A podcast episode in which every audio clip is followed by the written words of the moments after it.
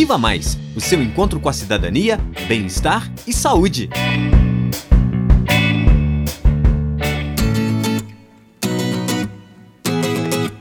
Olá pessoal, eu sou Isadora, tenho 21 anos e sou estudante do quinto período de medicina na UFOP.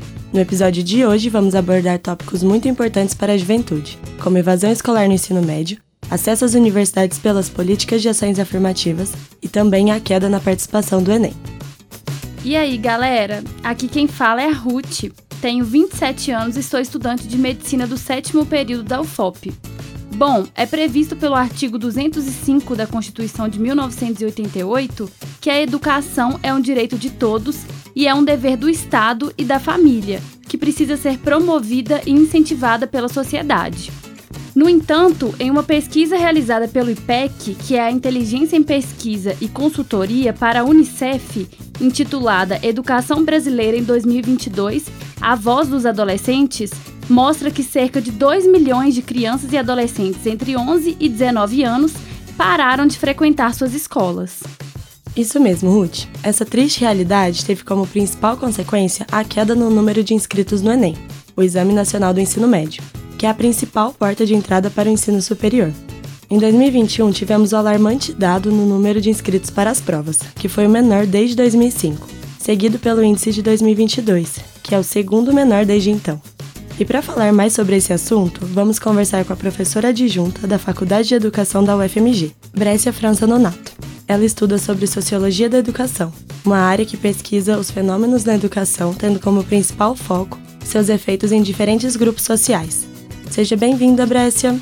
Nós gostaríamos de saber quais são as principais causas da evasão no ensino médio e da queda de inscrições no Enem, tendo em vista os grupos sociais menos favorecidos no Brasil? Olá, Ruth. Olá, Isadora. Primeiro, eu gostaria de agradecer a oportunidade de estar aqui com vocês hoje e estar conversando sobre um tema tão importante as causas da evasão no ensino médio, não só no ensino médio, mas da educação básica como um todo e também da educação superior, ela está fortemente atrelada às desigualdades presentes na nossa sociedade. E neste contexto, de pandemia ou de pós-pandemia, como alguns colocam, a gente percebe que houve um empobrecimento muito grande da população de modo geral. E esse empobrecimento fez com que os jovens, especialmente aqueles de camadas populares, precisassem ajudar as suas famílias no sustento doméstico, o que já era comum, mas hoje a gente tem isso numa condição muito mais exacerbada. E as pesquisas evidenciam que o trabalho para o jovem de camada popular muitas vezes não é um trabalho qualificado. As opções de trabalho que restam a esses jovens, que são ofertadas a esses jovens, não têm as garantias, muitas vezes, dos direitos sociais e também não possibilitam uma boa articulação educação-trabalho. O que, que eu quero dizer com isso? Muitas vezes esses jovens eles estão em situações laborais degradantes, situações que não possibilitam um descanso adequado, que não possibilita a ida na escola, e isso faz com que vá havendo um desestímulo em relação à educação. Esse jovem, né, muitas vezes ele vai ir pelo imediato, que é estar tá recebendo aquela remuneração, mesmo que pouca, e isso faz com que ele vá abandonando a escola. E no contexto de pandemia, a gente sabe que isso foi ainda mais sério, que esse momento que a gente teve de não oferta do ensino presencial, especialmente nas escolas públicas, levou a um grande abandono e muitos jovens ainda não retornaram à escola. Para além disso, todos sabemos que o tempo de pandemia, o tempo em que as escolas ficaram fechadas fisicamente, foi um tempo em que houve uma grande defasagem no que se refere aos conteúdos escolares, conteúdos esses que são cobrados no Enem. E certamente na avaliação, mesmo que não objetiva, das suas reais chances de obtenção de uma boa nota no Enem, muitos dos jovens, especialmente aqueles que mais precisariam de ingressar no ensino superior público, por não terem inclusive condições de arcar com uma mensalidade no ensino superior privado, eles percebem que aquele ensino, que aquele estudo que eles tiveram não seria suficiente para estar tá atingindo uma boa nota no Enem e assim estar tá pleiteando por meio do SISU uma vaga em uma universidade pública. Nossa, é realmente muito triste e preocupante essa situação, professora Brescia. Porém, imagino que exista alguma forma de contornar essa situação. E para responder essa questão, apresentamos a vocês o pró-reitor adjunto de graduação da UFOP, Adilson Pereira dos Santos, que também é um estudioso da sociologia da educação. É um prazer receber você aqui no Viva Mais, Adilson. E professor, quais orientações você pode fazer aos jovens que possuem dificuldades em se manterem no ensino médio? De fato, a evasão no ensino médio ela incide diretamente nas inscrições do Enem. Isso conforme foi bem retratado aqui pela professora Brescia. Além disso, é importante que a gente considere que, nesse processo, os grupos em situação de vulnerabilidade são os grupos que estão mais expostos a essa mesma evasão. Com isso, né, diante dessa perspectiva, a orientação que nós poderíamos passar para aqueles e aquelas que ainda permanecem estudando no ensino médio é no sentido de se manterem resilientes e, na hipótese de alguma dificuldade, buscarem um apoio, ou seja, tentar não desistir. Nós sabemos que nem sempre isso depende exclusivamente da pessoa, né? Ou da vontade da pessoa, pois essa evasão ela tem causas individuais e muitas vezes elas decorrem de forças externas alheias à nossa vontade. Mesmo assim, nós reiteramos, né, esse incentivo à resistência em tentar permanecer.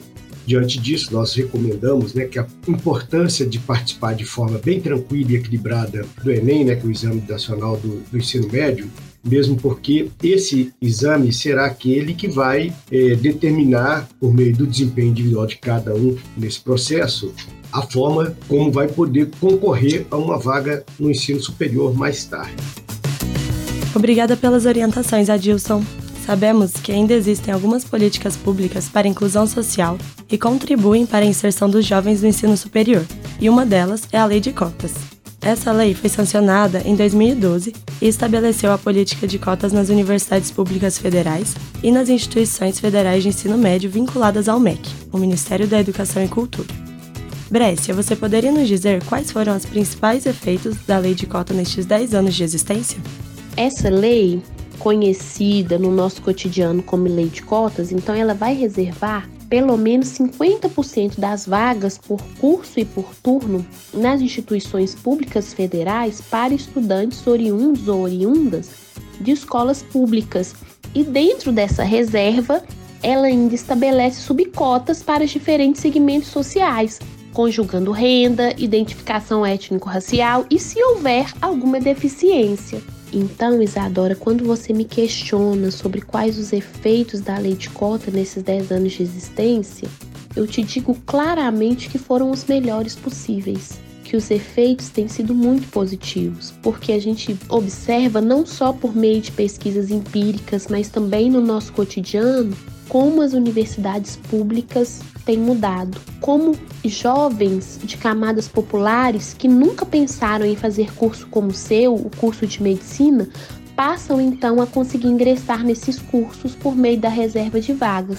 Então a reserva de vagas ela foi especialmente importante para os cursos mais elitizados. E aí eu coloco algumas engenharias, a própria medicina, a odontologia, urbanismo, arquitetura. E é nestes cursos que esses jovens conseguem ingressar agora com menos dificuldade. Eu não vou dizer mais facilidade, porque continua sendo desafiador o ingresso a um curso superior para os jovens de camadas populares. Mas a lei de cotas tem possibilitado a esses jovens a possibilidade de sonhar, a possibilidade de sonhar e de tornar este sonho possível e com isso eles criam um novo ciclo, né? uma onda. Um novo ciclo que evidencia que estes jovens também podem estar na universidade.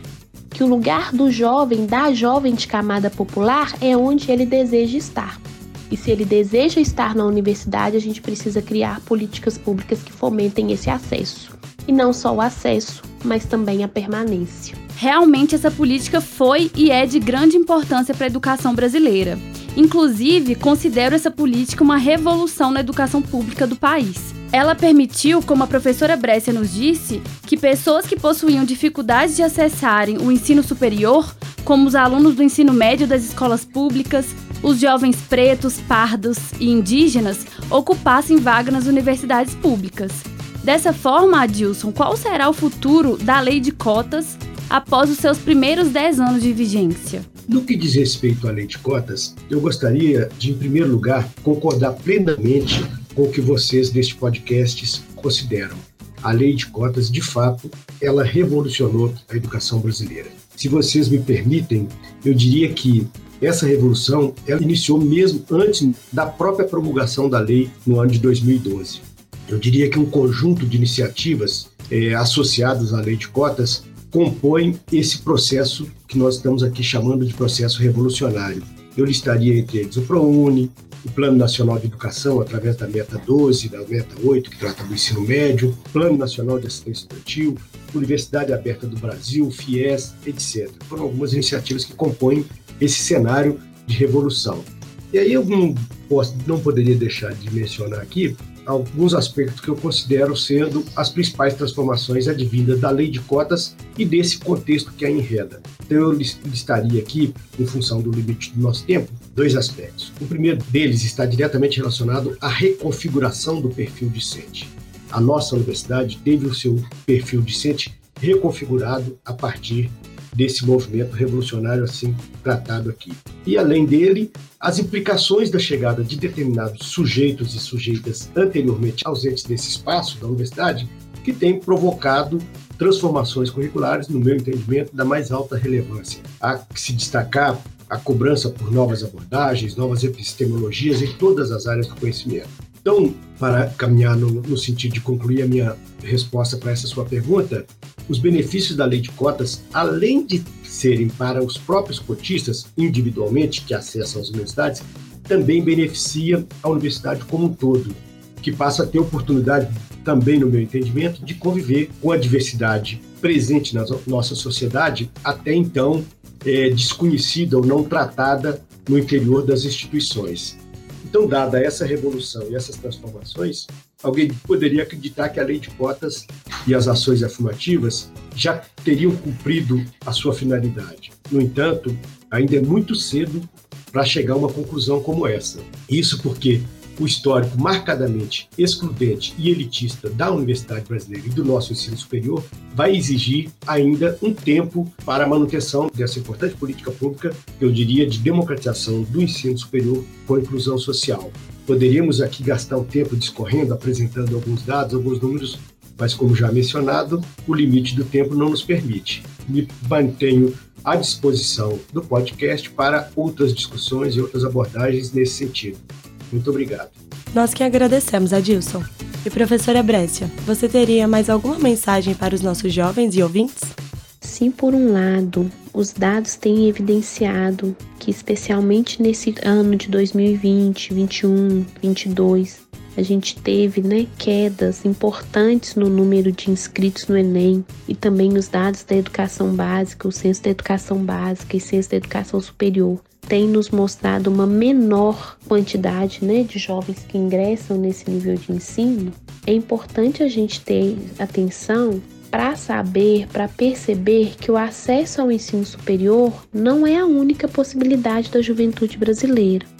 Ela deve ser sim uma possibilidade garantida àqueles que têm o desejo, mas não deve ser um único caminho para os jovens, mesmo porque o nosso ensino superior, no modelo que a gente tem hoje, no contexto de sociedade que a gente tem hoje, ele não abarca toda a juventude, a toda a nossa população. E existem outros caminhos possíveis, outros caminhos por meio da cultura, outros caminhos por meio do empreendedorismo, outros caminhos que não somente o acesso ao ensino superior. E esses caminhos, eles devem ser pensados junto e para as juventudes, por meio de políticas públicas eficientes para isso. Brécia e Adilson, vocês foram excepcionais em suas falas. Temos a certeza de que foi muito enriquecedor para todos. Muito obrigada a vocês e obrigada a você, nosso querido ouvinte, por nos acompanhar no episódio de hoje. Esse foi mais um episódio do programa Viva Mais de hoje. Fiquem ligados que vem mais produções enriquecedoras sobre a juventude. E se você tem alguma dúvida, sugestão ou comentário, entre em contato conosco pelo perfil no Facebook. Basta procurar Viva Mais UFOP. Pelo Instagram, arroba vivamais.ufop ou no nosso e-mail, vivamaisufop.gmail.com. Tchau, galera, e até mais!